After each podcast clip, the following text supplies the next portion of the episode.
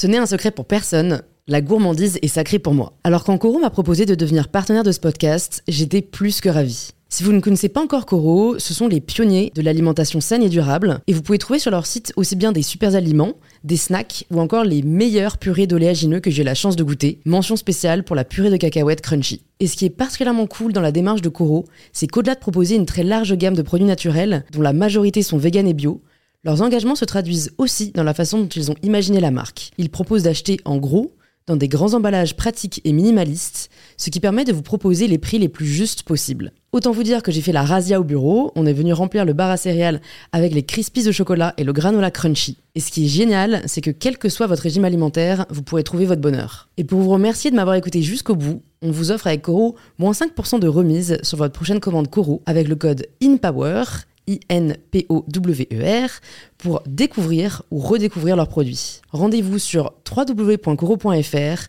et surtout, régalez-vous.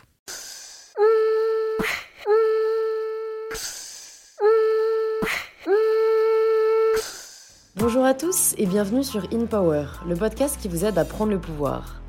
Aujourd'hui, je reçois Grégory Pouy, un expert du marketing digital, blogueur mais aussi podcasteur, qui a commencé en ligne il y a déjà plus de 10 ans.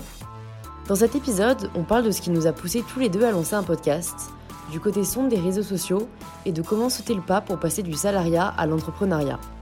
Mais on a aussi beaucoup de réflexions philosophiques dans cet épisode, notamment sur le rôle et la nécessité de l'ennui, de savoir prendre du temps pour soi dans une société qui valorise l'optimisation du temps et de la productivité, mais aussi de l'avenir de notre planète et de l'humanité, et l'on s'interroge sur la viabilité de notre mode de consommation actuel. Merci beaucoup à Madina qui a laissé l'avis suivant sur Apple Podcast. Merci pour ce joli podcast.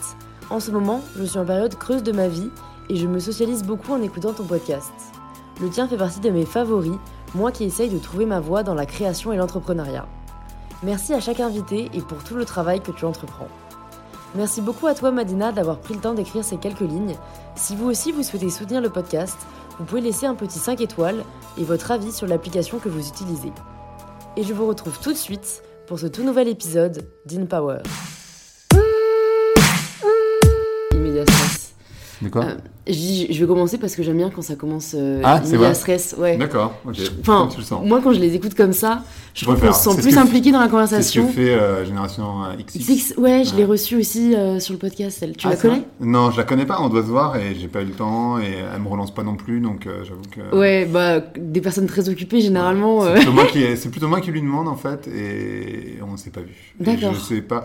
Après bon, on va se voir hein, au bout d'un moment, mais euh, on sait pas pour l'instant c'est pas arrivé. Il y a plein de personnes euh, de podcasts que j'ai jamais rencontrées. euh, euh, la fille des couilles sur la table, j'ai jamais vu. On m'en a encore parlé ce midi. Il faut, que je la rencontre.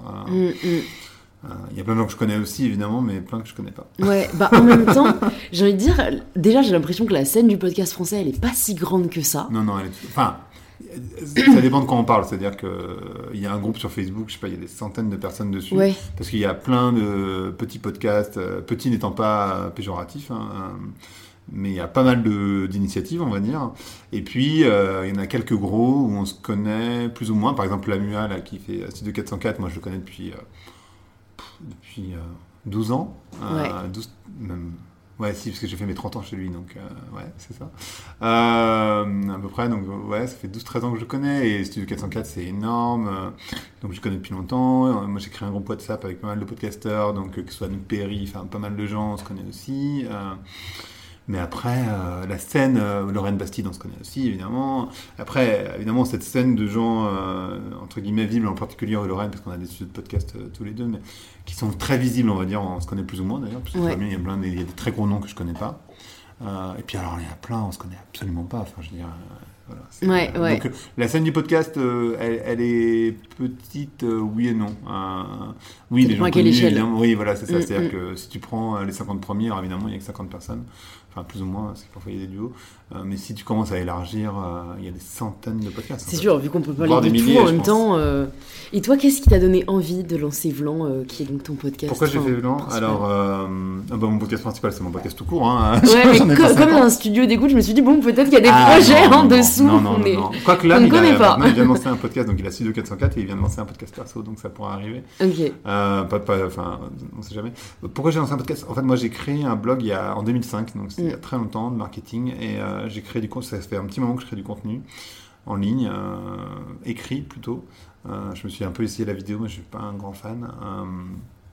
Et du coup, je, me rendais compte que les gens lisaient moins, et moi, j'ai toujours fait du fond. Et du coup, ça me gênait, parce que bah, du coup, je passais du temps à le faire et les gens ne lisaient pas, donc c'est un peu gênant. Et, c'est comme ça que j'ai ouvert Vlan, qui était à l'origine un podcast marketing pur, donc où je recevais des gens du marketing, machin. Et en fait, qui m'a fait, qui m'a assez ennuyé, parce que, euh, enfin, c'est pas tant que le marketing m'ennuie, moi c'est mon métier, donc je vais pas dire que ça m'ennuie, mais par contre, euh, euh, moi, j'ai fait du marketing à l'origine parce que je trouvais que ce qui était intéressant, c'était la socio et la manière dont les gens évoluaient. Donc, j'ai fait complètement évoluer mon podcast vers, vers de la socio, maintenant, c'est l'évolution de la société. Et j'ai lancé ça pour plusieurs raisons. D'abord, un, parce que la voix, ça permet de toucher une attention disponible, qui est une attention partagée, donc une attention différente.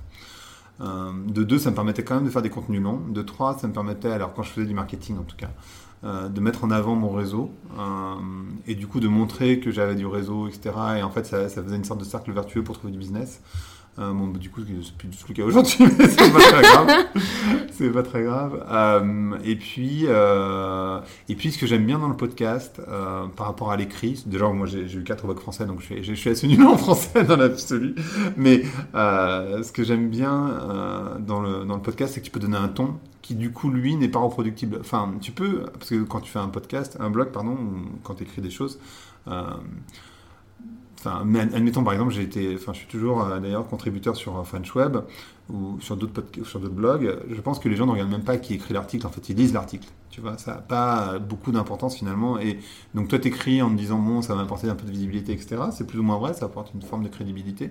Néanmoins, euh, je crois que euh, les gens ne retiennent pas. Alors qu'avec la voix, tu peux donner vraiment un ton qui est hyper particulier. Euh, et alors bon, hein, c'est plus ou moins vrai. Moi, je me souviens d'un voyage. J'étais, euh, enfin peu importe en voyage, mais j'ai rencontré quelqu'un que je connaissais déjà euh, en juin euh, de cette année qui m'a dit Ah, j'écoute, un podcast, c'est génial, tu devrais écouter, ça s'appelle Vlan. Et là, je suis bah, c'est le mien. Donc, du coup, c'est à ce moment-là que j'ai rajouté mon nom sur la pochette. Parce que je me suis dit, bon, il y a un petit problème d'appropriation. Il y a un petit problème d'appropriation quand même. Parce que si les gens n'ont même pas compris que c'était moi. Parce qu'en fait, les gens écoutent le podcast, c'est pareil, c'est vrai que je dis mon nom, mais même je- maintenant, je le dis même plus. Ouais, En fait, je j'en- parle plus. plus. J'y Ouais. pense pas. Et du coup, j'ai rajouté mon nom sur la pochette en me disant, bah, c'est un peu con quand même si les gens savent même pas qui, euh, que c'est moi qui le fais, c'est un peu dommage. Ouais, Euh, Enfin, c'est dommage par rapport à parce que moi je suis indépendant, donc j'ai quand même besoin ouais, de, ouais. de signer des contrats à moment donné. Mais, donc, ouais, euh, mais c'est intéressant ce que tu soulignes parce que je pense que t'es avec Siam en fait de Génération XX un des premiers à dire que tu as donc ouvert le podcast euh, par rapport à ton activité. Et Ouais. je pense que c'est vrai que c'est quelque chose auquel on pense pas forcément. c'est différent entre Siam et moi, je pense, parce que Siam, elle en fait son business. Alors Oui. que moi, c'est pas le cas. Ouais, Mais, toi euh, c'est, on va dire, euh, c'est un moyen qui te permet de continuer à générer des activités. euh, Alors, principal. c'était vrai quand je faisais du, du marketing. C'est plus trop vrai. mais par contre, tous mes clients, enfin tous mes clients, je sais pas tous mes clients, mais beaucoup de gens écoutent Vlan. Euh, beaucoup de gens du marketing, beaucoup de gens. Donc, ils ne m'appellent. Je pense pas qu'on m'appelle pour Vlan. Euh, c'est plus trop vrai. Par contre, j'ai écrit une très longue note sur LinkedIn. Euh, pour expliquer ma vision d'entreprise, etc., pour les années futures, avec des convictions assez fortes. Ça, ça m'a généré vachement de business, par contre. Euh, c'est pour ça que je m'en sors pas en ce moment, mais, Ouais, mais, mais voilà, par contre, le podcast m'amène plus trop de business en réalité. Par contre, j'adore le faire parce que ça me nourrit énormément, même si en réalité, c'est des personnes que je- j'interview pour euh, 80%, on va dire. Je les connais déjà, donc c'est des conversations que j'ai déjà. mhm. Euh, que tu partages en fait parce qu'elles sont fait, intéressantes. mais voilà, et en fait, euh, dans, dans ma démarche, euh, je sais pas si c'est que de la générosité, c'est pas que de la générosité, il y a forcément une part d'ego, il y a forcément une part de plein de choses, mais, mais il y a quand même une grosse part de générosité en me disant, bah, c'est con d'avoir des conversations aussi intéressantes et de pas les partager. Euh, donc c'est aussi pour ça que j'ai lancé mon podcast. euh, D'accord, ouais, je, je vois ce que tu veux dire. Mm. C'est vrai que c'est un moyen en même temps de partager euh, et de créer une proximité plus forte qu'avec Ouais. l'écrit. En particulier, L'écrit, je trouve c'est un peu soi face à soi-même. Ben, en fait, le truc, c'est que l'écrit, il y a une distance euh, physique euh, par rapport à, l'audio, parce que l'audio, c'est on met en général dans les oreilles, parce que c'est des écouteurs. Euh, donc, en fait, avec un podcast, on rentre dans l'intime, on rentre dans le domaine de l'intime. et mieux c'est enregistré, plus tu rentres dans le domaine de l'intime. C'est-à-dire que quand c'est très bien enregistré en studio, par exemple, bah, la voix, il y a une présence qui est hyper forte. donc, ça, c'est vraiment puissant. Donc il y, a, il y a ce domaine de l'intime et effectivement avec le ton, euh, tu, tu peux sentir, enfin tu vois, on, est, on reste des animaux, donc tu as comme un instinct. Euh, alors bien sûr que tu peux saisir à l'écrit euh, des, des, des figures de style, etc. Des Mais, sensibilités, mais ouais. à l'oral, t'entends s'il y a un sourire dans la voix, t'entends si la personne elle est agréable, t'entends si t'as envie de discuter avec elle. Il y a beaucoup de choses qui passent dans la voix. Par contre, parfois tu peux être. J'ai déjà rencontré plein de gens qui m'ont dit ça. amoureux ou amoureuse d'une voix et très déçu dans la réalité. Enfin, ouais, parlez pas de moi spécifiquement, mais euh, mais ça arrive, Ça. Euh, mais mais mais voilà, je, euh, je pense que ouais, la voix laisse passer un ton euh, et une intimité qui est beaucoup plus forte que l'écrit euh, Ouais. de loin. Et on Mm. peut pas la feindre en plus. Enfin, vu que c'est une conversation, il y a Tu- moins de réflexion, il y a moins de. Ouais, alors Enfin, c'est voilà. plus spontané, on va dire. Mais... Tu peux, tu peux. Euh, je pense que bon, tu peux avoir des maladies psychologiques et avoir sans doute euh, une double personnalité. Tu dois pouvoir le faire. Néanmoins, quand c'est ton podcast, euh, le faire sur la durée, c'est là où ça devient plus compliqué. C'est comme un Ouais. blog en fait. Je me souviens à l'époque, on avait les mêmes conversations, euh, donc avec Garance par exemple, que je viens de recevoir, euh, Doré, mais, mais d'autres où tu peux faker ton, ton identité. pendant un moment, mais pas trop longtemps non plus. Ouais. Enfin, à un moment donné, les gens. Bon, l'intérêt c'est Instagram, hein, gens font avec leur vie en permanence, donc tu essaies de montrer une partie de toi qui est pas forcément qui pas forcément la réalité, c'est-à-dire que tu, tu, tu optimises ta vie, on va dire. Ouais. Euh, donc tu peux tu peux envisager ça comme ça. euh, sur un podcast, c'est plus compliqué. Mm. Et d'ailleurs, les gens, euh, il y a un podcast qui me vient en tête où le mec est hyper sympa. Et son podcast euh, est assez dark finalement, par sa voix. Et il s'en rend même pas compte lui-même, c'est assez marrant. Ah, c'est marrant, c'est révélateur pour lui-même en fait. Ouais, ouais. Ça m'intéresse ce que tu dis sur Instagram. Donc pour toi, le fait qu'on. C'est vraiment une question euh, euh, naïve. Pour Mhm. toi, le fait qu'on mette, entre guillemets, ou qu'on montre une partie de notre vie, c'est du fake? Pas nécessairement, je pense que les stories ont pas mal changé ça. Ouais. Euh, et et d'ailleurs, il y a un gros mouvement anti-fake euh, sur Instagram. Euh, Enfin, anti-fake, je sais pas si c'est anti-fake, mais il y a de plus en plus de gens qui se livrent, de plus en plus, avec plus ou moins d'habileté, mais voilà. Mais néanmoins, oui, bien sûr, il y a eu toute cette période euh, où euh, tu te mets en photo, tu sais, toute seule devant une montagne, ou je sais pas trop quoi, alors qu'en fait, il y a 15 000 personnes autour de toi, c'est juste le cadrage qui fait qu'on voit que tu es toute seule, mais euh, il y a ça, bien sûr. Il y a donc toutes ces photos un peu fake. Il y a, euh, je sais pas si tu le vois, mais enfin, je sais même pas si tu le sais, mais en Inde et en Chine, il y a énormément d'accidents. Il y a beaucoup de gens qui meurent à cause d'Instagram. Euh, donc, euh, qui que- passent sous les métros, qui, qui tombent de. Enfin, c'est très dangereux. Pour réaliser des photos, tu veux pour réaliser des photos, bien sûr. ouais. ouais. Donc, il y a plein de panneaux partout quand tu vas en Inde, en Chine, au Japon. Il y a pas mal de, de panneaux de signalisation pour dire, euh, enfin, faites attention, quoi euh, avec les animaux, enfin bref, dans, dans plein de situations. Et je pense que tu as déjà vu sans doute des vidéos euh, de gens euh, qui se ramassent. J'ai en tête une fille qui fait du yoga sur un tronc au-dessus d'une rivière et qui se casse la gueule dans la rivière. Mais ça, Ouais, arrive assez régulièrement, donc il y a des gens qui se mettent en danger pour Instagram. Je pense que oui, je- je- mettre une partie de ta vie sur Instagram, ça veut pas dire que c'est fake, pas nécessairement. Mais néanmoins, à partir du moment où tu as envie que les gens t'aiment et que hum, tu deviens une sorte de média, euh, parce que du coup chacun est un média avec Instagram, enfin avec Instagram avec les réseaux sociaux de manière générale. Euh, mais Instagram étant ouvert, tu vois, Facebook à l'époque, euh, enfin quand ça s'est créé, en tout cas c'était pour tes amis. Alors c'est plus ou moins vrai aujourd'hui, Mm, mais, mm. mais voilà, Instagram c'est vraiment ouvert. Tu vois, c'est pas vraiment pour tes amis. Si Ça- tu choisis d'avoir un compte ouvert. Ouais, mais ce que font par exemple les jeunes, c'est qu'en général ils ont un compte ouvert et un compte fermé. Euh, Les très jeunes, j'ai l'impression, enfin, les collégiens, ils font vachement ça. lycéens, hein. Ouais, ok, ok. Mm. Parce que ma génération, en tout cas, c'est pas trop le cas. Généralement, on a un compte Un principal. seul compte. soit on le bloque parce qu'on veut que ça reste. Dans les Pour les Gen proches, Z, ouais, bah dans ta génération normalement, on est déjà à deux comptes, mais, euh, bon, après, ça dépend. euh. Ouais.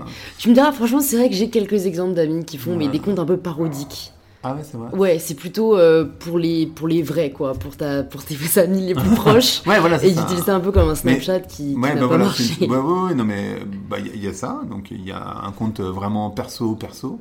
euh, et il y a le compte euh, public, on va dire, qui est ta personnalité publique, où tu vas mettre très peu de photos, que tu vas sélectionner de manière Ouais, très attentive. Donc, c'est pas tant que. Enfin bon, on va pas faire tout un exposé là-dessus, mais c'est pas tant que la vie sur Instagram est nécessairement fake, c'est juste que oui, bien sûr, par définition, quand essaies de te mettre en avant, tu essaies de montrer le meilleur visage. Euh, ma vie, euh, elle est géniale parce que je pars en vacances. Ma vie, elle est géniale parce que je vais à ce concert. Ma vie, elle est géniale parce que je connais telle personne. Euh, ma vie, elle est géniale. Regarde ce que je mange. Regarde, je fais du sport. regarde, je sais pas quoi. Enfin, peu importe. Ouais, ouais. Tu vas pas mettre les moments de loose, tu vois. Enfin, c'est logique, parce que déjà c'est pas très photogénique. Mais, mais du coup, ça peut rendre les gens malheureux parce que justement, il n'y a pas les moments de loose. Et, si t'es d'accord. dans la loose, parce que justement tu regardes Instagram et que t'as rien à faire, euh, ce qui arrive évidemment à tout le monde, euh, et ben du coup tu regardes ça et tu te dis putain la vie des autres est quand même géniale. Et moi je suis en train de loser dans mon canapé comme un tocard. Euh, alors qu'en réalité eux aussi ils losent. Simplement tu évidemment tu vas pas le mettre sur Instagram, tu vois, ça n'a aucun sens. Ouais, non, mais je, suis- je suis d'accord. Enfin, je te posais la question, mais moi, c'est une mais- de mes activités principales. Et... de loser ou de Les deux Non, non, non. J'ai de la chance de rarement avoir des moments euh, de négativité. Ah non mais la lose c'est pas forcément négatif. hein. Moi j'adore loser. Hein. Ah, mais alors, qu'est-ce que t'entends par loser? Ah non, mais loser, c'est genre euh, de prendre du temps et tu fais rien, quoi, tu t'ennuies. Ouais, alors, tu vois, moi, j'aime pas. Ah ouais, J'ai- vachement hyper de mal. de. Ouais, mais tout le monde me le dit. hein. Je pense que soit je suis trop jeune et je l'ai pas encore réalisé, soit vraiment je suis hyper active et, et- et je m'accomplis Moi, je suis l'accomplissement. hyperactif, hein, mais euh, c'est bien de s'ennuyer. Ouais, alors en fait, ça, j'ai déjà eu ce débat. Il y a s'ennuyer et s'ennuyer. Il y a s'ennuyer où vraiment tu procrastines et tu fais rien. Et il y a s'ennuyer et on va dire t'es ouvert à réflexion, créativité, imagination. Alors, ce que je trouve euh, je- utile. si t'es créatif. Mais tu vois, je suis toujours un peu dans cette idée d'utilité, quoi. Ouais. Oui, oui, oui, mais c'est pas bien Sauf de. si tu te fais masser, là, bon, c'est du Ouais. relax, de la Alors, relaxation, mais... Moi, je pense que c'est un, c'est pas le mal du siècle, mais c'est un des mots du siècle de vouloir tout optimiser. euh, Mm. de voir, euh, et le podcast rentre là-dedans d'ailleurs. hein. Le podcast, on est là pour optimiser. J'optimise mon temps euh, pendant que je marche ou que je fais du sport. bah, j'essaie de rendre un plus intelligent ou j'essaie de me Ouais, divertir. ouais. machin. Donc le podcast rentre complètement dans cette euh, démarche d'optimisation. Moi, je pense que c'est pas une bonne démarche, mais d'optimisation, même si je le fais évidemment aussi et que j'y participe d'ailleurs du coup. Euh, mais si tu es créatif, tu sauras euh, que tu ne peux être créatif que si tu procrastines. Donc euh, euh, c'est une démarche. Tu peux pas, enfin quand tu es créatif, tu peux pas t'arrêter de penser. D'ailleurs, c'est quand euh, et Garance d'ailleurs en parle dans le podcast où elle dit bah, je me suis ennuyé comme un rat mort euh, quand j'étais à Marseille, euh, quand elle est arrivée à Marseille. Euh, elle regardait la télé, enfin bref, c'était la merde, elle connaissait personne, c'était la loose quoi. Euh, Jusqu'à euh, et en fait de cette loose est née son sa première illustration. Donc euh, et je pense que moi je sais que je marche énormément. Bon là en ce moment j'ai pas le temps, mais mais normalement j'essaie de prendre vraiment pas mal de temps pour moi et à rien faire. J'adore être seul, partir en vacances seul. et parce que pour moi c'est le seul moment où finalement tu c'est pas que tu réfléchis de manière active, tu vois, c'est parce que tu peux te dire, tiens, j'ai tel problème à résoudre, ça, c'est pas s'ennuyer. Mais euh, en fait, les, les idées viennent toutes seules, Mm. en général. Non, mais c'est pas intéressant. Enfin, Que tu lèves coup, ouais, j'allais te demander comment tu fais, mais tu as répondu quoi. Toi, c'est Mm. plutôt euh, t'accorder des moments seuls parce que, en fait, c'est difficile quand t'es quelqu'un qui a beaucoup, beaucoup de choses à faire. Moi, j'ai l'impression personnellement de ne pas avoir le temps de tout faire et je dois faire des sacrifices sur des choses. Mm. Alors, me dire, ah là, tu, enfin, tu vois, je, vraiment, j'organise mes journées, donc me dire, bon, je vais me réserver un créneau pour rien faire, c'est super difficile psychologiquement, tu vois. Bah, moi, je sais pas, moi, je le fais souvent le week-end, les soirs. Parce qu'en fait, tous les soirs de semaine, je suis pris en général. Mm. Et c'est assez régulier que les soirs de week-end, je, je fais rien. Ok. Ouais, Par non, exemple. Après, je suis plus vieux, et, et voilà, mais, euh, mais c'est juste que c'est too much, en fait. Au bout moment, mais euh, t'as t'as raison, hein. Après, Mm. j'ai pas l'association. Enfin, j'en sais rien. Je connais pas la vie de tout le monde. euh, Je, je crois que j'ai une vie peut-être un peu particulière parce qu'il y a- vachement de soirées de boulot. Enfin, tu vois, c'est quand même pas. Je, je sais bien que la vie de tout le monde n'est pas forcément comme ça. Mais bon, la vie de tout le monde, ça veut rien dire non plus. Donc, euh, moi, j'ai une vie très remplie aussi. Je pense que tu arrives à trouver des moments quand même. Enfin, ou alors t'es vraiment très occupé tout le temps. Mais logiquement, euh, c'est pas possible. Ou alors c'est parce que tu t'es- par la peur du vide, tu t'as as comblé euh, beaucoup de choses. Euh, On va pas Mhm. faire de la psychanalyse de comptoir là, mais mais euh, mais normalement tu dois pouvoir trouver du temps pour toi Ouais. et c'est hyper important de le faire, je pense. Non, je suis d'accord. Je suis d'accord. aller Ouais. dans la forêt, j'en sais rien. Bah après aussi, je- moi je disais que parfois, enfin du coup je fais beaucoup de sport. Pareil, c'est quelque chose que j'ai vraiment Ah, envie de faire rentrer dans mon du temps. Donc c'est prendre du temps pour moi, mais j'appellerais pas ça s'ennuyer parce que je m'ennuie pas. Donc c'est pour ça que j'ai toujours du mal Ouais, avec le terme s'ennuyer, tu vois. Ah ouais. Non parce que parce que, hum. enfin, je sais pas moi le mot ennui, j'ai vraiment cette sensation et cette idée, tu sais la personne qui est là. Tu vois? Mais c'est un peu ça. Alors que pendant que je fais du sport, enfin non. euh, Mais je pense que c'est parce qu'on a, on a donné une mauvaise image euh, au mot ennui, euh, comme on a donné une mauvaise image au mot sorcière euh, sur un autre sujet. Intéressant. Euh, mais j'ai reçu une sorcière là sur un podcast que j'ai Mona bossé. Cholet? Non, j'ai pas reçu Mona, Ah, j'ai reçu Odile. D'accord. Mais parce que enfin, ce que j'aime bien chez Odile, c'est qu'elle est praticienne en fait. Ah, hyper intéressant. Ouais, bah écoute, donc, ouais, euh, ça ça, je m'intéresse. trouve ça intéressant. Mona, elle, elle a l'air hyper intéressante. Euh, aussi, évidemment, et elle est plus médiatique sans doute peut-être. mais Odile, elle est praticienne et je trouvais ça intéressant qu'elle ait fait des voyages chamaniques. et comme moi j'en ai fait aussi, D'accord. Je que ça, ça, enfin, voilà, ça me paraît, ça me paraît donc, donc, du coup, tu te qualifierais comme sorcier, tu penses Ah non, non, pas du tout. Non, non, mais j'ai fait des voyages chamaniques, j'ai fait de l'ayahuasca, etc. Mais moi, je suis pas du tout sorcier. D'accord. on l'est tous un peu, hein, cela dit, mais, mais voilà. Euh, mais tout ça pour dire que le mot ennui, je pense qu'on l'a diabolisé, alors qu'en fait, c'est une phase hyper importante. Et c'est vrai qu'on comme on est dans une société d'optimisation en permanence, on se dit ah non mais l'ennui c'est horrible, d'avouer que je m'ennuie c'est horrible. C'est un, un, peu comme euh, la vulnérabilité, tu sais qu'on a laissé aux filles pendant toute une période et maintenant là tout le monde s'excite autour de la vulnérabilité, moi le premier. Euh, ben en fait la vulnérabilité c'est une force, tu vois, c'est pas du tout une faiblesse. Mais on a un peu diabolisé le truc en disant que c'est nul, euh, enfin tu vois, de montrer que t'es faible ou, enfin tu, mm. vois, en plus je fais des erreurs parce que c'est pas de la faiblesse. Ouais ouais ouais. en plus qu'est-ce que la faiblesse Non mais voilà. Donc en fait je pense que le mot ennui simplement il a été diabolisé alors qu'en fait c'est une phase extrêmement importante. C'est juste que c'est pas très tendance dans notre société, ça va le redevenir. Ouais, t'as raison. C'est vrai qu'il y a quand même beaucoup cette histoire de. Enfin, moi j'appelle ça de standard de la société, on va dire qui nous dicte beaucoup de comportements. Et c'est vrai qu'aujourd'hui, l'optimisation est très. Et partout. Très et, et, pour moi, l'ennui, c'est pas rien faire. Enfin, c'est rien faire par essence, mais. Euh, mais c'est générateur. C'est indispensable. en fait. c'est une belle phrase. C'est une belle phrase. indispensable. Euh, je, voulais, je voulais rebondir sur quelque chose que tu as dit plus tôt, euh, parce que ça m'a interpellé. Tu dis qu'il y a un post que tu as fait sur LinkedIn, si j'ai bien compris, qui t'a rapporté beaucoup de clients. Et en fait j'ai l'impression, alors je sais pas si je suis biaisée parce que moi du coup je l'utilise pas du tout parce que enfin vu mon activité j'en ai pas vraiment besoin, mm. mais j'ai l'impression que c'est pas un outil que les jeunes se sont vachement appropriés et du coup, ça m'intéresse d'avoir si toi, vu que tu es quand même, on t'a pas présenté en détail, de toute façon ce sera dans la description du podcast et on va en parler, mais tu es quand même ce que je considère un expert euh, du web et on va dire même pour des nouvelles technologies, enfin pour moi c'est dans tout cas du web digital. marketing. Ouais, du marketing digital. Et marketing du, digital. Du réseau sociaux, enfin des réseaux sociaux. et typiquement, celui-ci, c'est un que je maîtrise pas trop.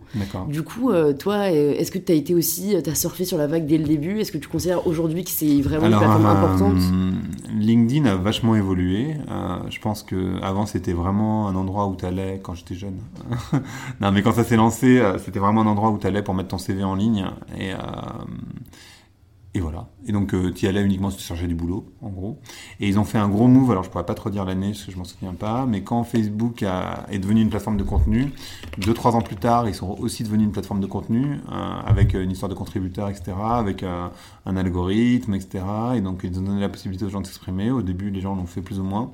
Et aujourd'hui, en fait, euh, moi, quand je publie, le fait de, de le faire sur LinkedIn, euh, l'algorithme est assez juste. En, tout cas, je pense que ça parle plus. Enfin, pourquoi j'ai publié sur LinkedIn plutôt que sur mon blog, par exemple J'aurais pu le faire sur mon blog et sur LinkedIn, je l'ai pas fait. Euh, bon, j'aurais pu le faire sur mon blog également, euh, mais tu as, une audience et comme il y a un algorithme, du coup, ça, monte tout seul et, ça, et, ça, favorise. Je pense que peut-être que les gens de ta génération, ils sont pas encore parce qu'ils cherchent pas de travail, mais aujourd'hui, c'est une plateforme qui est indispensable quand tu cherches du boulot. Euh, et en fait, c'est un endroit où tu as pas mal d'opportunités euh, pour créer des, des, groupes, par exemple. Euh, donc, pour moi, c'est une plateforme importante, beaucoup plus importante que Facebook, qui est pour le coup délaissé par les jeunes. Je pense que LinkedIn va rester là un petit moment. Mhm. Ouais. ouais. et donc même pour les indépendants en soi. Et pour les indépendants aussi, hein, bien sûr, parce que c'est un bon endroit pour trouver des clients. Moi, mhm. je, je, je, suis très très contacté sur LinkedIn, très régulièrement en tout cas. Euh, après, ça part dans tous les sens, hein, donc ça peut être euh, sur Instagram comme par mail, comme par. Ouais. Voilà. Mais, par la poste, non, pas trop. Non, la poste, pas trop. la poste, non. on, a, on a fini d'écrire des courriers. Quoi, ça faisait on plaisir des chèques. lettres. C'est pas mal aussi. Ah, moi, j'adore les lettres, donc je, suis un grand, je suis un grand fan de, de, courrier, je suis un grand fan de papier de manière générale. Ouais, moi aussi, je, lis encore la presse. Ah, ouais, alors moi je lis pas la presse, mais j'aime bien les bouquins. et j'aime bien écrire des cartes, enfin pas forcément des cartes postales, en général, quand c'est important j'écris une lettre. Ok.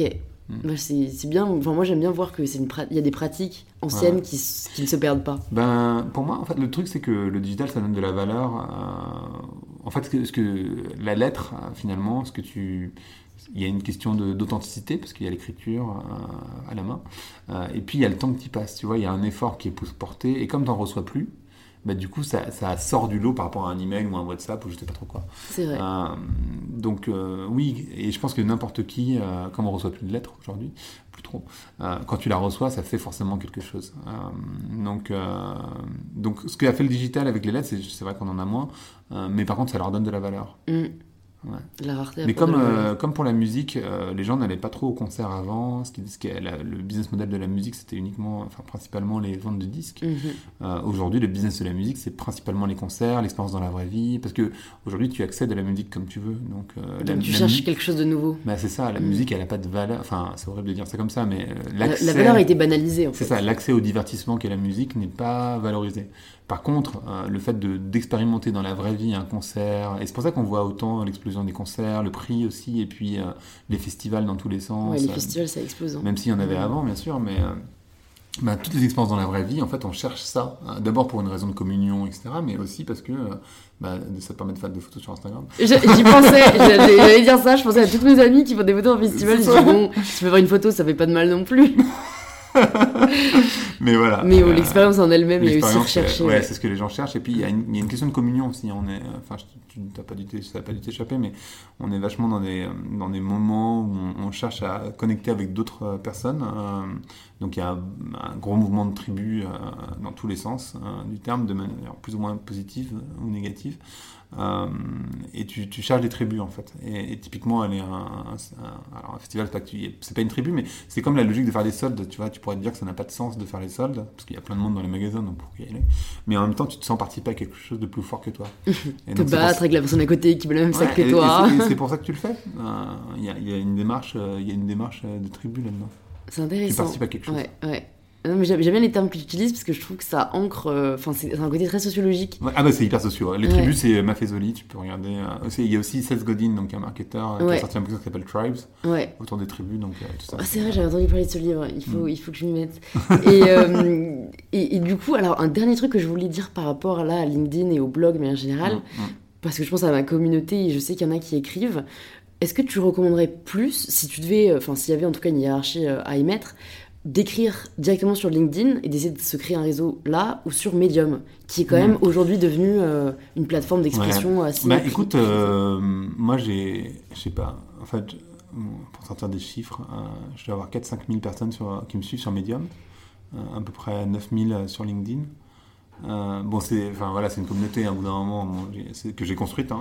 c'est pas venu en Elle est une pas sortie de nulle c'est part. pas, c'est pas sorti de nulle part, euh, mais euh, qui sont des chiffres qui sont très petits aussi. hein. Enfin, je veux dire, bon, c'est B2B, donc c'est tout Ouais, relatif, mais c'est une niche. Donc, mais ça reste, voilà. t'évolues dans ta niche, C'est pas non plus des très ouais. gros chiffres. Euh, moi, je me suis posé la question aussi est-ce que je fais Medium ou est-ce que je fais LinkedIn? J'ai fait LinkedIn pour l'algorithme parce que euh, les gens vont sur LinkedIn aujourd'hui, euh, tandis qu'ils vont pas sur Medium. Donc Medium, ça veut dire que, en fait, il y a une étape de plus, c'est-à-dire qu'il faut qu'ils voient le truc passer sur Twitter. Et éventuellement, ils vont recevoir un email avec euh, les posts euh, Medium qui sont sortis ou pas. Mais pour moi, ça faisait une sorte d'étape de plus parce que l'algorithme de Medium, comme les gens vont pas sur Medium euh, de manière euh, spontanée, ben, ils ne le voient pas passer. Tandis que sur LinkedIn, l'avantage, c'est que comme tu y vas tout le temps, euh, et beaucoup de gens ils vont très souvent sur LinkedIn, alors même si c'est pas dans tes usages à toi, euh, bah, du coup, ils le voient passer dans leur feed. Et, euh, et ça remonte, et euh, tu vois, avec les likes, les commentaires, les partages, etc. Et en fait, euh, ça, ça nourrit, euh, Ça, ça nourrit la quoi. visibilité en fait. Ouais, ça nourrit la bête, ça, ça permet de faire de la visibilité tout seul. Voilà. D'accord. Mm. Ok. C'est pour ça que moi j'ai choisi plutôt LinkedIn là que Medium. Mais j'ai déjà posté évidemment sur Medium, sinon j'aurais pas de followers évidemment.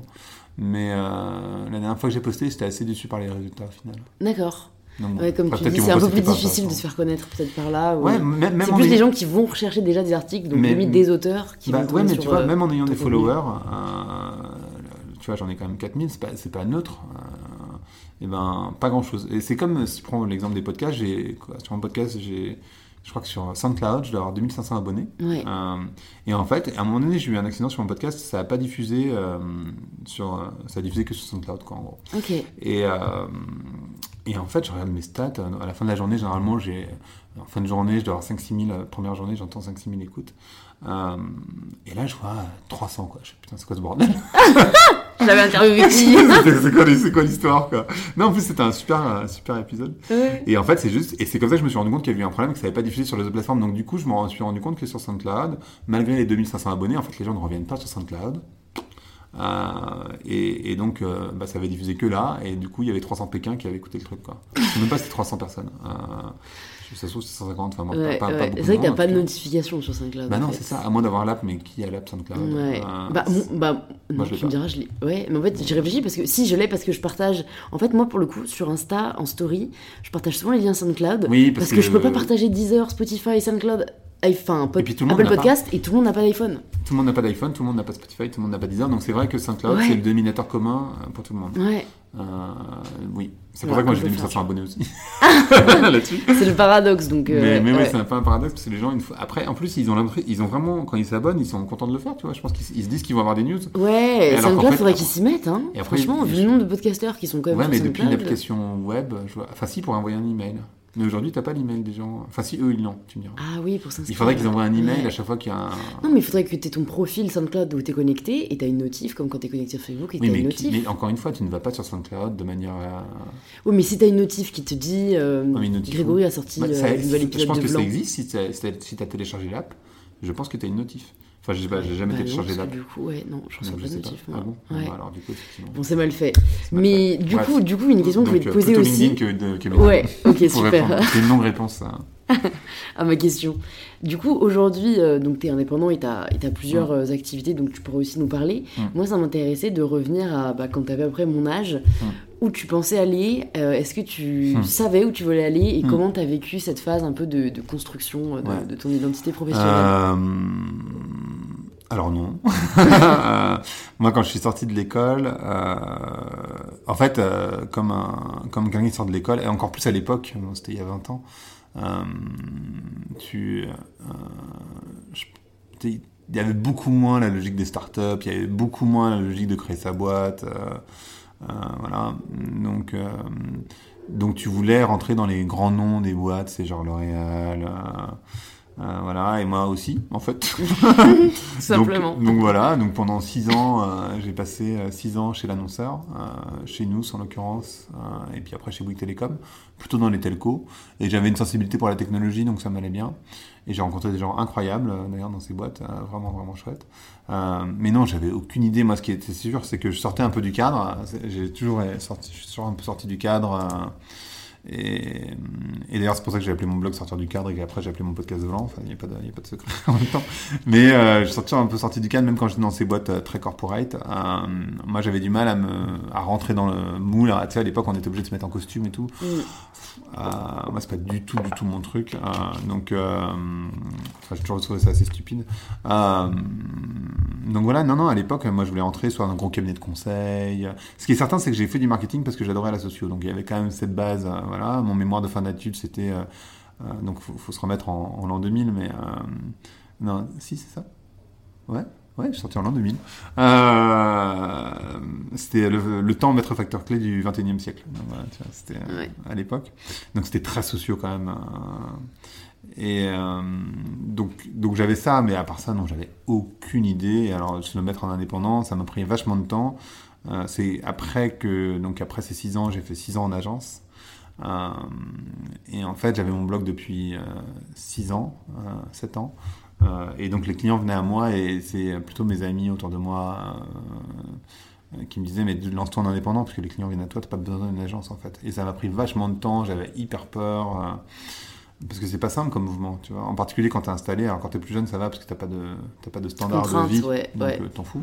Euh, quand t'es plus vieux c'est plus chiant, donc euh, voilà. Le seul truc que je regrette moi que j'aurais voulu faire plus jeune et que faudrait que je fasse un jour, c'est de partir en voyage pendant un an. Je pense que c'est vachement bien. Et euh, en fait en vrai tu t'en fous. Quoi. Enfin, quand, surtout quand t'es jeune, du coup t'as besoin de 15 000 balles pour le faire. Bon faut les trouver hein, quand même, mais.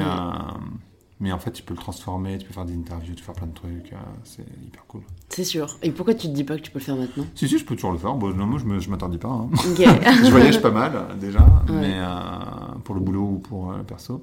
Mais non, je m'interdis pas de partir pendant un an. hmm, Pourquoi pas? Et du coup, si jamais tu avais un voyage à recommander à notre communauté, ce serait d'aller où? Un voyage Ouais. Ben là vous avez envie d'aller quoi. Là où vous vous dites. euh, En fait, le- tout l'enjeu, je pense, euh, c'est d'écouter ces, ces, hum, son, son instinct. Et en fait, euh, quand on écoute son instinct, on a peur. Donc euh, en fait, l'esprit a peur en général. Mm. Et euh, il faut écouter son instinct. Donc il n'y a pas de réponse à la question à quel voyage est le mieux. Je pense pas. Enfin, moi, je peux dire moi ce que j'ai aimé, mais enfin bon, Ouais. de... Enfin, peut-être qu'il y en a un qui t'a particulièrement Non, moi j'ai adoré aller au. Japon, euh, j'ai adoré. Plein d'endroits que j'ai adoré en fait. Mhm. Mais euh, le Japon, euh, pff, Bali, euh, enfin je sais pas. j'ai fait- j'ai pas, mal, euh, j'ai pas mal voyagé, mais le Brésil, c'est vachement bien. Ouais. Euh, voilà, là je vais à Cuba lundi prochain, donc euh, dans Sympathique. quelques jours. Ouais. Euh, donc, euh, donc voilà, il y, y a plein plein de- d'endroits. euh, je pense que Cuba c'est pas mal, ou les Seychelles parce que ça va disparaître. Euh, Ah ouais Pourquoi tu dis bah, ça Les Seychelles ça va disparaître à cause de la transformation, euh, enfin à cause de, la hausse des climatique. températures. Mhm. D'accord. Donc moi je suis jamais allé aux Seychelles, hein, cela dit. Ah, mais, ma soeur euh, jumelle y va euh, dans un mois.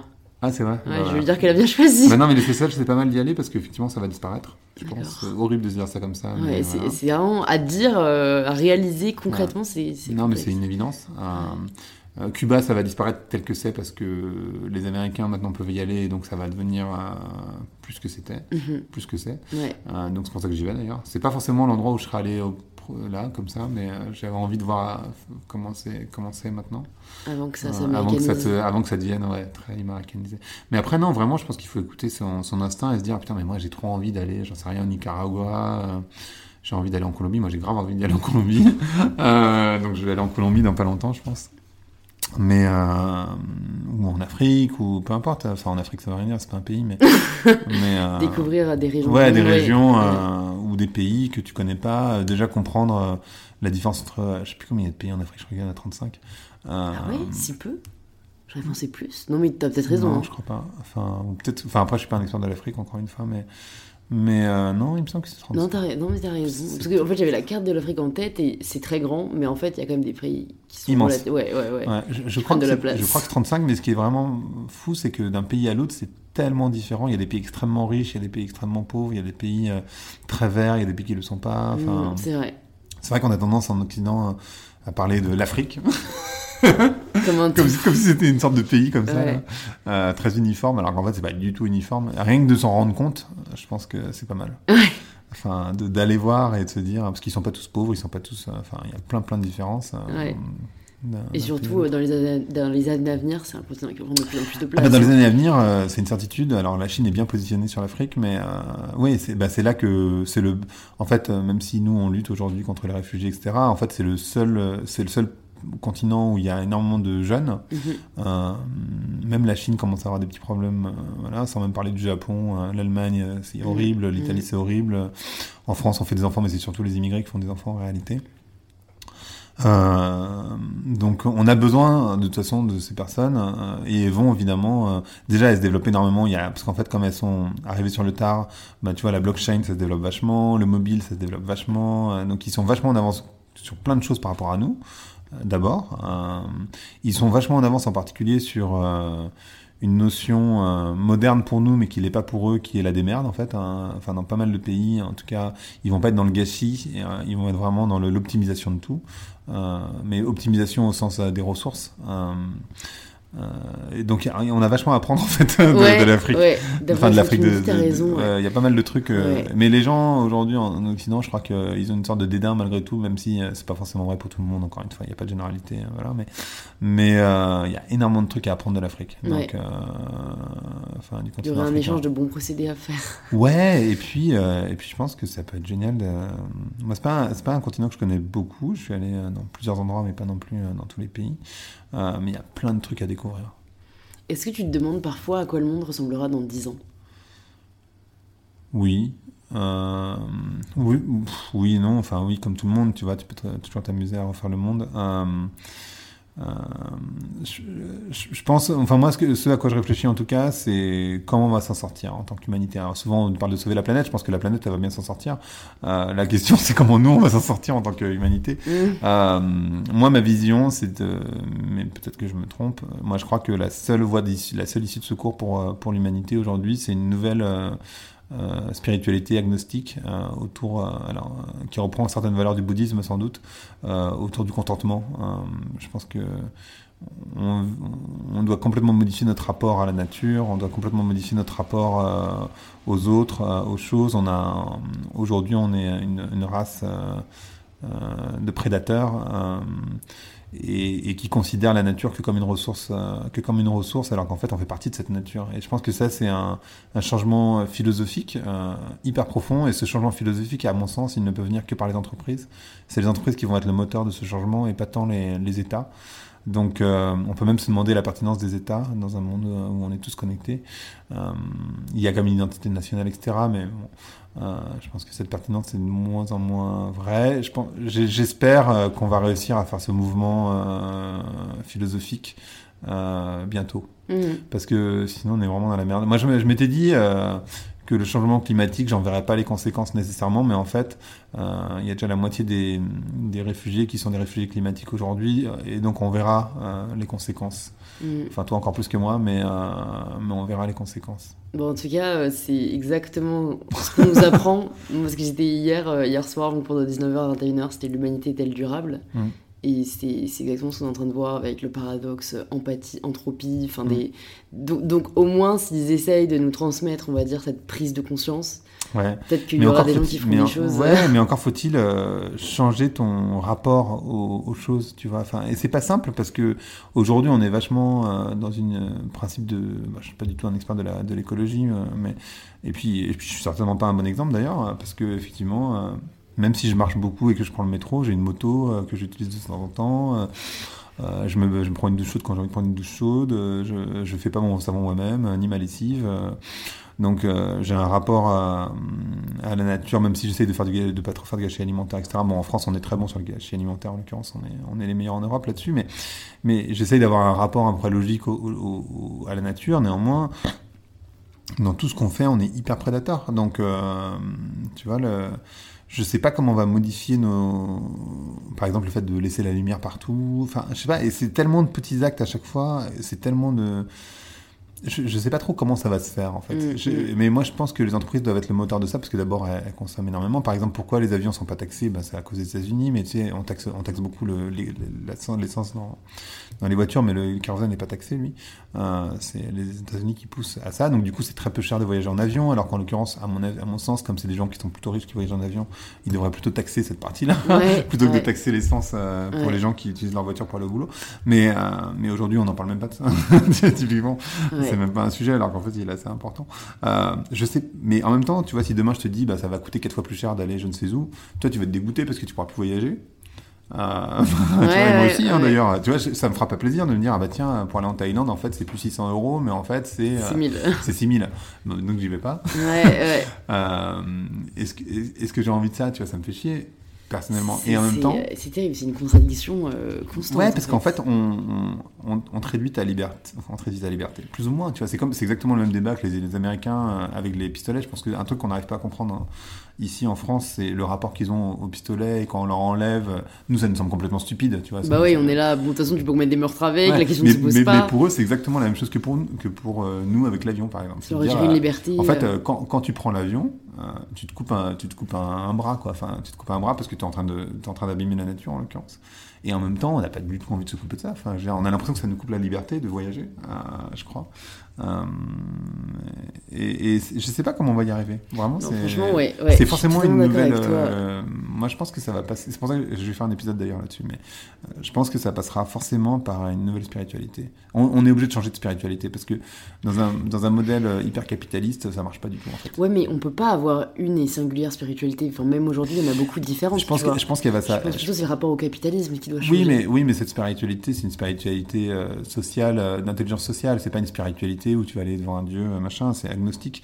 Euh, je pense que c'est un nouveau rapport au monde. c'est marrant, j'écoutais sur Thinkerview, donc un autre podcast, un, un, philosophe, alors je me souviens plus son nom, mais il avait dans les 90 ans, euh, et il disait en fait, euh, toutes les espèces se sont éteintes euh, parce que trop, parce qu'elles ont développé une partie trop importante chez elles. Et donc, il disait par exemple, les mammouths se sont éteints parce qu'en fait, ils avaient des défenses tellement grosses qu'en fait, au bout d'un moment, ils se sont effondrés sur par terre parce qu'ils pouvaient plus les porter, parce que c'est ce qui les permettait d'être plus forts que les autres. Et en fait, l'homme, ce qu'il disait lui, en tout cas, c'est que l'homme, il est méchant. c'est un, une race méchante par rapport aux autres races, mais par rapport aussi à la nature, parce qu'on on est par nature assez prédateur.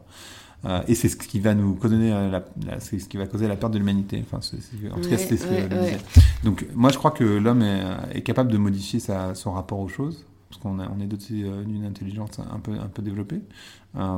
mais encore faut-il le faire. Et, tout le monde n'est pas prêt à le faire. parce que aujourd'hui, t'achètes, enfin, par exemple, je sais pas si tu achètes des trucs chez H&M ou, ou Zara ou autre, l'industrie de, de, la mode, ça représente plus de pollution. C'est 80% des fringues qui sont jetées et brûlées. Euh, ça représente plus de pollution que les avions et tous les bateaux euh, confondus dans le monde. Bon, ben, en même temps, euh, changer de fringue régulièrement pour aller à l'école ou machin, ben, c'est cool. donc comment tu modifies ce rapport? Tu vois, tu dis ah, bah hmm. tiens, je vais acheter des, des, produits de luxe et je vais jamais les changer. Ben en fait c'est pas si simple, tu vois. Alors bien sûr, comme ça dans le principe c'est logique. je te demande même pas de tricoter tes pulls toi-même, mais mais, euh, mais ce rapport aux choses, il n'est pas si simple. En fait, c'est, en fait ça demande des, c'est, un, changement euh, mm. de mentalité qui est tellement important. Mm. Euh, aujourd'hui, je pense que ça arrive, et, et, du coup, tant mieux chez les gens qui sont un peu aisés.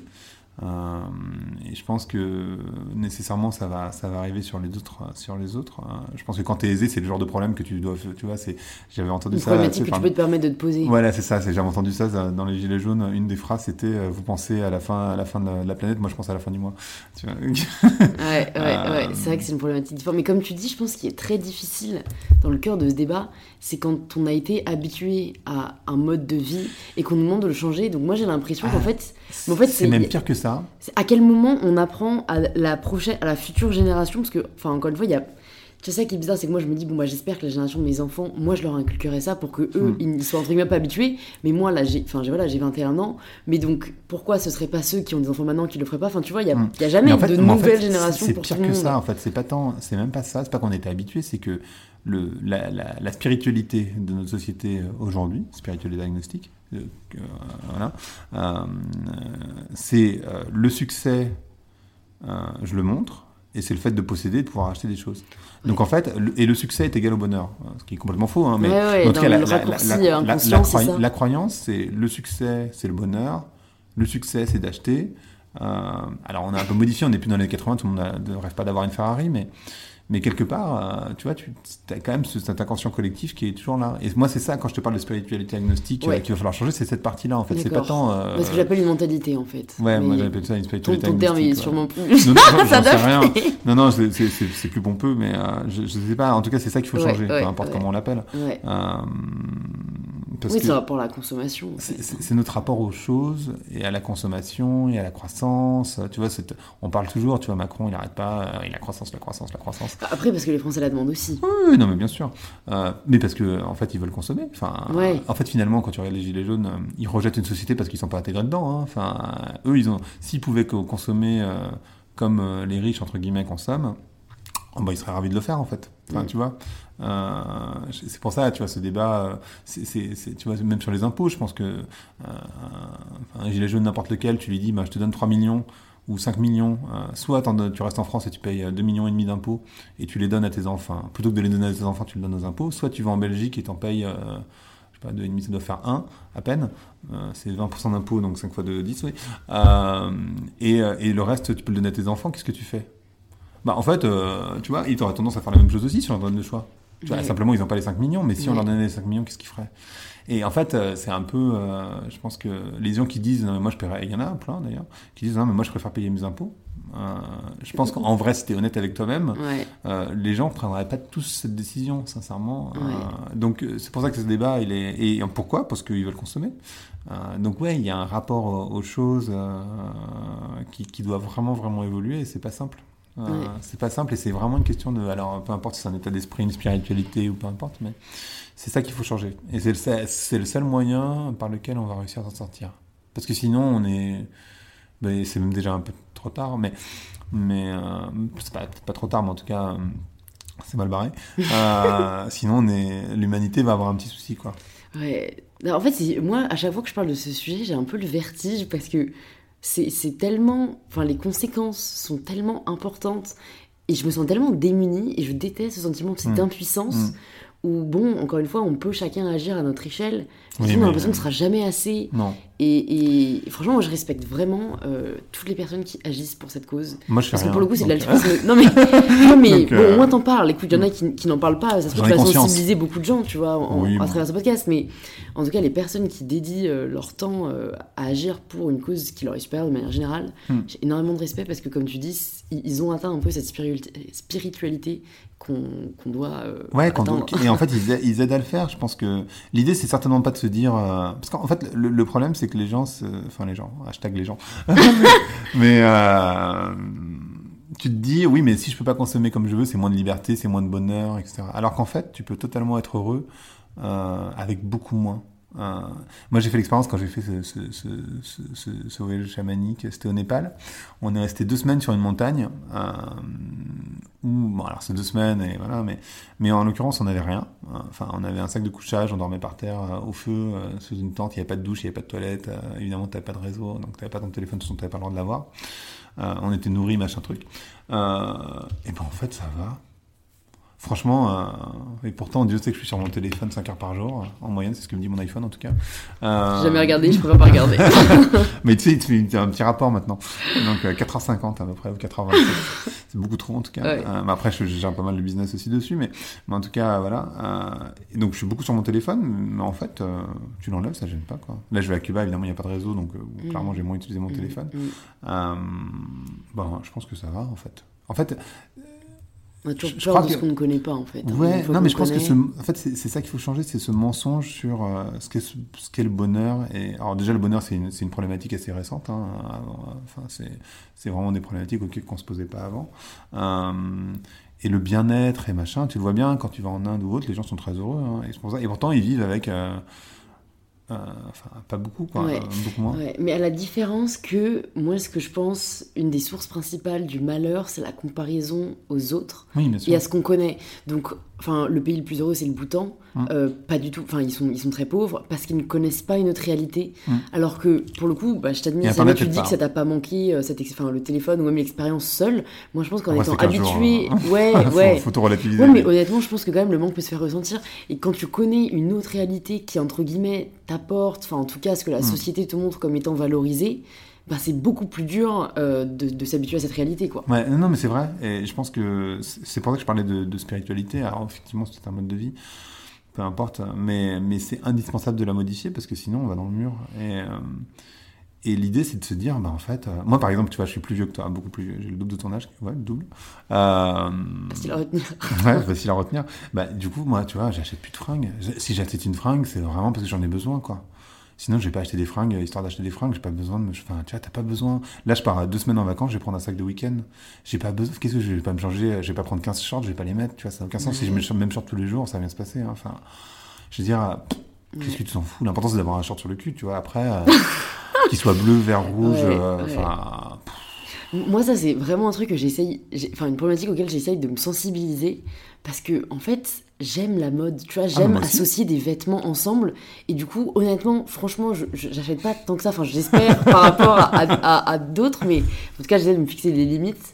Euh, mais, mais en fait, j'aime. Enfin, du Ah, c'est super mais- difficile. mais parce moi, vois, je mode, pourrais hein. carrément porter la même robe tous les jours. Mais psychologiquement, enfin, du coup, j'aurais même pas cette. Franchement, c'est une stimulation intellectuelle d'imaginer quel vêtement irait bien Mais, avec mais quel- tu peux vêtement. tourner avec très peu de fringues. Parce qu'il y a des basiques. Euh, et puis il y a des pièces. En fait, ce qui est, vachement bien, je trouve, c'est. euh, Il y a des gens qui savent très bien faire ça. Moi, je suis pas forcément un expert là-dessus, mais qui ont des pièces assez basiques. Tu vois, en France, on aime bien le gris, le noir, machin. Et qui vont avoir une pièce iconique, genre un chapeau de couleur, euh, une écharpe. tu vois, un accessoire finalement. donc c'est très à la parisienne, ce que je suis en train de dire. Mais enfin. Quand même, tu peux, tu peux, tu peux te sortir du lot une ceinture, peu importe. tu vois, un petit truc qui va pas te demander de modifier totalement ta garde-robe et qui va changer un peu tout. Euh, après, de toute façon, je pense que moi j'adore la mode aussi et j'ai- j'aime, tu vois, j'achète des fringues assez chères finalement. Enfin, pas, tu vois, je vais pas m'habiller chez Chanel non plus. Bon, ils font pas la, ils font pas l'homme de toute façon, mais, mais bon, pas chez Dior, on va dire.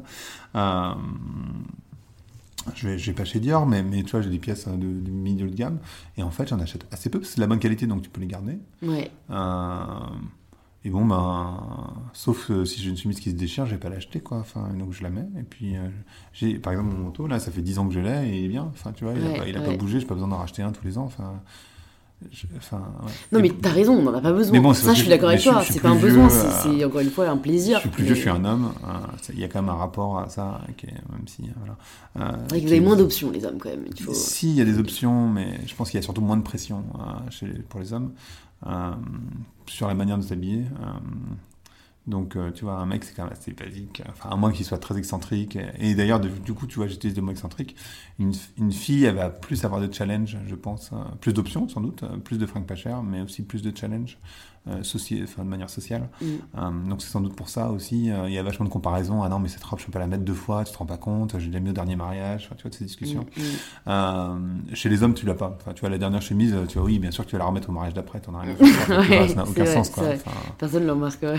enfin, une chemise blanche, une chemise blanche. tu vois, Ouais, même, si elle, ouais. est- même si elle est orange. À moins qu'elle soit vraiment, genre. Voilà, ouais, orange, brodé, euh, Voilà, je c'est ça. une chemise orange. C'est ça. Ouais. Et dans ce cas-là, enfin, putain, c'était pas la même dernière chemise. Ouais. Mais comme tu dis, ce serait une remarque qu'on aurait comme si c'était un problème. Entre guillemets, tu vois. Alors que, que ça ne l'est pas, tu vois. Mais Ouais, non. ça dépend de la personne aussi. pas. mais- Ouais, ouais. Donc, euh, donc voilà, je sais même plus pourquoi on parlait de ça. Moi mais, non euh, plus. C'est pas grave. J'aime bien quand les on divague. Du coup, euh, bah, vu qu'on arrive à la fin du podcast, j'aime bien poser juste des petites dernières questions pratiques du type est-ce que bah, t'aurais un livre à recommander ou un livre que tu offres beaucoup euh, Ah, un livre que j'ai. Alors, il y a plusieurs livres que.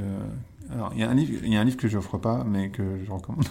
c'est Man's Search for Meaning, euh, qui est un bouquin qui a été écrit euh, post-concentration, mais, mais qui est pas du tout triste, qui est un, un super bouquin. euh, euh, pas de développement personnel, j'ai pas envie de dire ça, mais vraiment faut le lire. Je pense que Mm. c'est vraiment utile. sur la vie, quoi. Ouais, Mm. sur la vie, Mm. sur le rapport à la vie, au bonheur et machin. Enfin, c'est vraiment, vraiment bien. C'est pas très long. Man's Search for Meaning. Et un bouquin que j'ai pas mal à écrit, et offert, pour le coup, c'est euh, le récit, euh, le Messie récalcitrant. Euh, Ça m'intéresse. hein. ouais, qui a été écrit par, le, par euh, Richard Barr, qui a écrit Livingston le Goéland, là. Et qui est un bouquin, pour le coup, un peu plus de... C'est un roman. Euh, mais on va dire que c'est un bouquin de développement personnel caché dans un roman. Euh, mais que moi j'aime bien. Pourtant, j'aime pas trop les bouquins de développement personnel parce que, enfin, tu vois, que ce soit les accords Toltec ou quoi, bien sûr, je les ai lus, mais enfin, pour moi, ça me semble tellement inaccessible que ça n'a pas beaucoup de sens. Euh, parce que du coup, ça te, met- une sorte de pression. Ah, putain, mais il faut que j'y arrive. Alors qu'en fait, bon, je pense que c'est une direction qu'on te donne. Enfin, voilà, c'est pas, c'est pas un objectif en soi. Euh, mais ces deux bouquins-là, je les aime bien. Après, bon, tu vois, tu peux parler de Sapiens, tu peux parler de. Voilà, j'ai à lire pour mon Harari, cours là. Hein j'ai à lire Sapiens pour mon cours L'humanité est-elle durable? Ah, tu l'as, tu l'as pas lu encore? J'ai toujours pas lu. Et Ah. en fait, du coup, je suis contente qu'on me l'impose parce que parfois Ouais. on a besoin de ça. C'est, impo- important. Moi, je l'ai enfin, quand il est sorti, en fait. Euh, Homo Deus, c'est un chouïa moins bien. Là, je suis dans le troisième, du coup. Euh, je sais pas pourquoi je me suis arrêté au milieu, d'ailleurs. Je, Ah faut, ouais. faut que je continue. Bah, significatif, ça peut-être que t'as pas. si, si, si, si, en plus, je sais pas. C'est juste que j'ai reçu pas mal de bouquins et j'étais un peu surmené. Ouais, ouais, ouais, je comprends. J'ai des problématiques aussi. Qu'est-ce que tu écrirais euh, sur un, un tableau? Ça, j'ai volé cette question à Tim Ferriss, je la trouve bien. Si jamais on te donnait en gros euh, un panneau publicitaire et tu pourrais écrire une seule vérité ou une seule chose, t'écrirais quoi? Alors, euh, euh, sur mon bras, c'est écrit Ce moment aussi passera. Et c'est marrant parce que les gens. Ah, attends, j'ai pas entendu. Ce moment aussi passera. Ce moment aussi passera. Ça, c'est écrit sur mon bras. Ok. Je sais pas si c'est ce que j'écrirais sur un panneau publicitaire, mais, mais, euh, mais j'aime bien cette phrase parce qu'elle est aussi heureuse que malheureuse. Parce que quand, si, quand tu es heureux, ben, prends soin de ce moment-là parce qu'il va passer. Je pense qu'on célèbre pas assez les moments euh, de bonheur qui sont finalement euh, les moments de base. C'est quand tu avec tes parents, avec ta famille, avec ta soeur, avec tes amis, euh, que tu es au chaud. euh, c'est des moments de bonheur qu'on célèbre pas du tout parce que c'est la normalité. Mm, Euh, voilà. Et puis quand tu es malheureux, ben, ça passera. Donc moi j'aime bien cette phrase. Mais, euh, mais autrement, sur un panneau publicitaire, euh, parlez avec votre voisin, quoi. Je pense à. Enfin, votre voisin.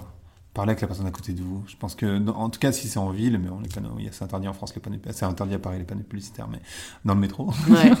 Euh, tu te rendrais compte que il y a des il y a des tests qui ont été faits comme ça où euh, les gens, euh, tu vois, t'avais, euh, alors c'était aux États-Unis, tu vois, des vrais, des vrais gros rednecks. euh, tu sais, ils sont vachement communautaires là-bas, donc t'a- t'avais les Noirs, les Latinos, les Juifs, etc., etc. Et en fait, ils ont regroupé les gens. Euh, d'une autre manière sur, euh, par exemple, passionnés de euh, voitures euh, ou euh, parents ou machin. Et en fait, du coup, en regroupant les gens par euh, petites tribus, tu vois, on revient à cette histoire de tribu, et ben du coup, les gens avaient une conversation parce qu'ils savaient que en fait la personne avait ce même point d'inté- d'intérêt. Euh, voilà. Et, et je trouve que les gens ne se parlent pas assez, euh, en particulier en ville. Mm. Et, et je trouve que c'est dommage parce que ça crée des tensions euh, inutiles. C'est vrai. Donc voilà, peut-être ça. Je sais pas, Ok. faudrait que j'y réfléchisse un peu plus. J'aime bien les deux, honnêtement. Et la dernière, qui pour le coup euh, est la mienne, euh, signature du podcast, ça signifie quoi pour toi prendre le pouvoir de sa vie? Euh, prendre le pouvoir de sa vie, je pense que c'est euh, c'est c'est le travail d'une vie d'abord. Je pense que c'est pas un truc euh, que tu fais quand tu as 20 ans nécessairement. Euh, quoique. Mais euh, c'est écouter son instinct, je crois, et faire ce qui te plaît. Et euh, ouais. et, et, et- arriver à te dire, en fait, je m'en fous de ce que les autres peuvent penser. De pas réussir, de, de réussir à pas, à, à pas- à pas essayer de prouver aux autres et de pas, et de pas essayer de prouver à toi-même que tu mérites ou que you're worth it, tu vois. Mm. je pense que ouais, enfin c'est c'est faire ce qui te plaît. Tu vois, moi j'ai rencontré une fille comme ça qui, euh, elle, son sens dans la vie, c'est de s'amuser.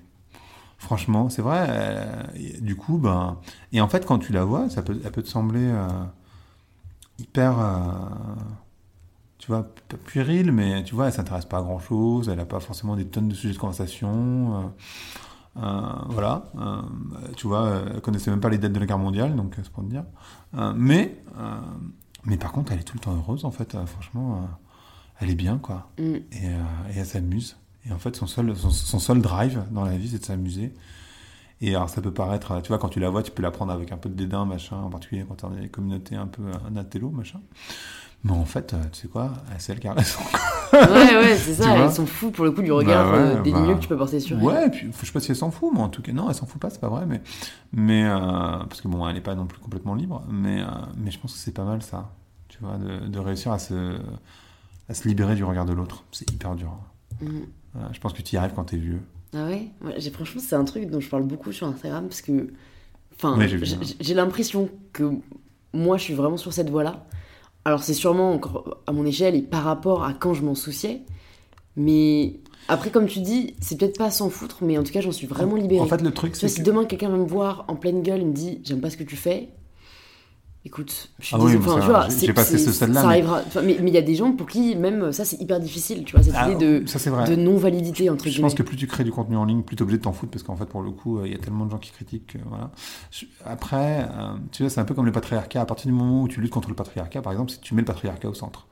À partir du moment où tu luttes contre le regard des autres, c'est que tu mets les autres au centre quand même. Mm. Euh, et, et tu remarqueras euh, quelqu'un qui, pas quelqu'un qui te dit c'est de la merde ce que tu fais, parce qu'effectivement, il n'y a pas d'intérêt à répondre à ça, mais quelqu'un qui critique ce que tu fais, en particulier si c'est quelqu'un que tu, euh, que tu euh, que apprécies euh, d'une manière ou d'une autre, et ben ça va te marquer vachement plus que tous les autres compliments que tu vas recevoir dans la journée en fait. Ça, c'est Et, certain, ouais. euh, et du coup ça va te travailler, tu vas répondre, et tu vas putain mais c'est qui ce connard ou c'est qui cette conne, Mm. non mais de toute façon elle a pas compris, enfin tu vois. Donc tu vas passer vachement d'énergie finalement, et ça en fait c'est une énergie qui est enfin pas négative mais qui est inutile Mm. à dépenser, je crois. Ouais. Et c'est pour ça que je dis c'est le travail d'une vie, parce qu'en fait, bien sûr qu'on est tous sur ce chemin-là, je crois, mais plus ou moins, et c'est pas facile. Mm. C'est pas facile. Ouais.